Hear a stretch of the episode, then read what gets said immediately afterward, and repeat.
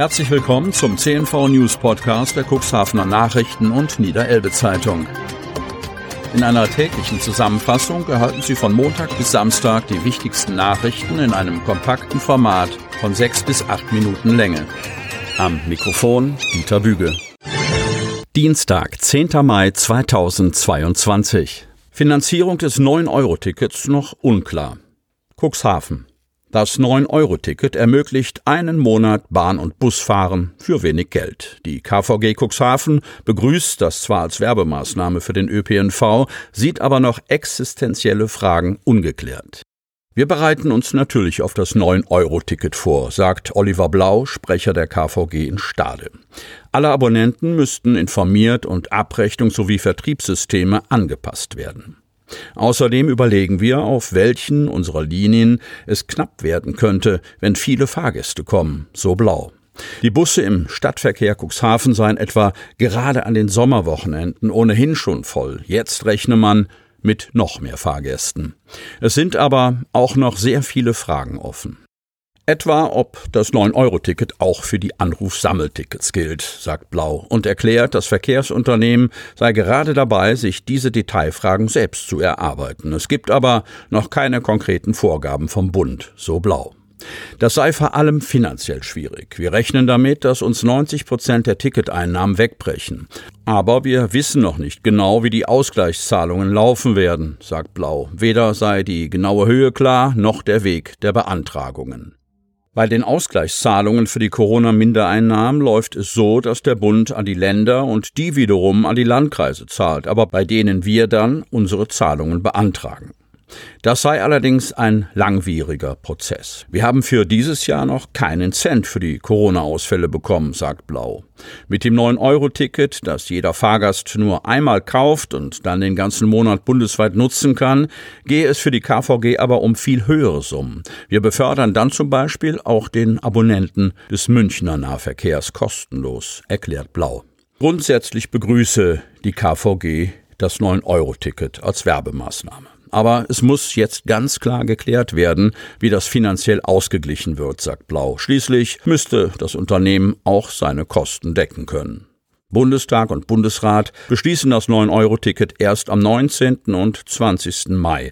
Erst danach wird es eine Rechtsgrundlage für uns geben, sagt Landkreissprecherin Stefanie Bachmann dazu.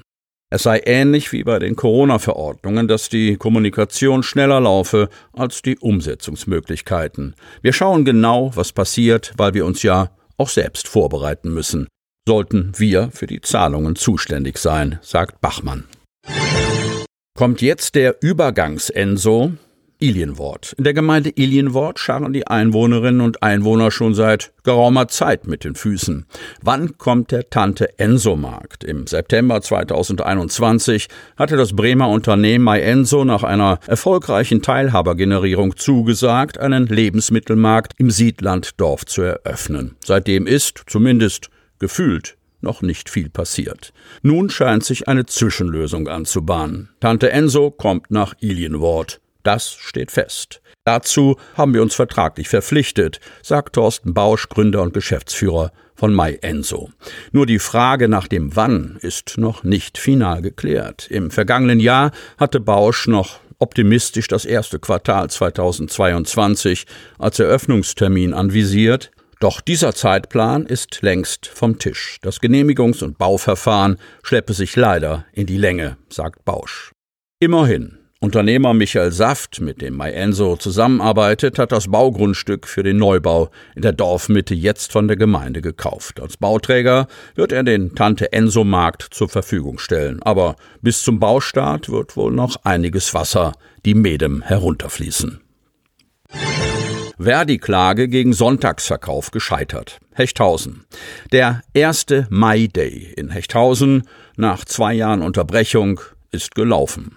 Doch der verkaufsoffene Sonntag der Unternehmergemeinschaft hätte beinahe nicht stattgefunden. Eine Klage der Gewerkschaft Verdi sollte verhindern, dass er überhaupt stattfindet. In letzter Minute entschied das Verwaltungsgericht Stade gegen die Klage des Verdi-Landesbezirks Niedersachsen-Bremen. Wolfgang Peuth, erster Samtgemeinderat in Hemmoor, zu den Vorgängen.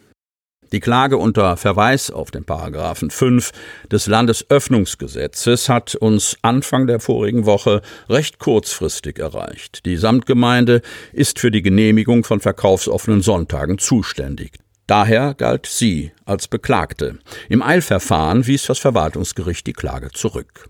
Es ist durchaus nicht so einfach mit den verkaufsoffenen Sonntagen, die es dafür relativ häufig auch im Landkreis Cuxhaven gibt. Sie müssen immer anlassbezogen sein. Die Gewerkschaft Verdi als Vertreterin von Beschäftigten im Handel und Dienstleistungsgewerbe hat ebenso wie die Kirchen ein grundsätzliches Antragsrecht, sobald es um die Öffnung von Geschäften an einem Sonn- oder Feiertag geht. Auf diesem Weg wurde Verdi auch über den sogenannten May Day in Hechthausen informiert. Der Anlass schien uns nicht ausreichend, sagt Gewerkschaftssekretärin Sandra Schmidt, die bei Verdi Niedersachsen Bremen für die Themen rund um Ladenöffnungen zuständig ist. Wir hatten den Eindruck, dass hier ein Titel für eine Veranstaltung gefunden werden musste, nur um den verkaufsoffenen Sonntag zu rechtfertigen. Dabei spiele es aber keine Rolle, ob abhängig Beschäftigte am Sonntag in den Geschäften eingesetzt werden oder nicht. Hier gehe es um die Frage, ob die Veranstaltung rechtmäßig sei. Wenn daran Zweifel bestehen, müssen wir reagieren, so Schmidt. Verkaufsoffene Sonntage benötigen einen entsprechenden Rahmen, so die Gewerkschaftssekretärin. Weil die Gewerkschaft meistens relativ spät von den Veranstaltungen erfahre, seien die Entscheidungen in der Regel im Eilverfahren von den Gerichten zu treffen. So auch im Hechthausener Fall.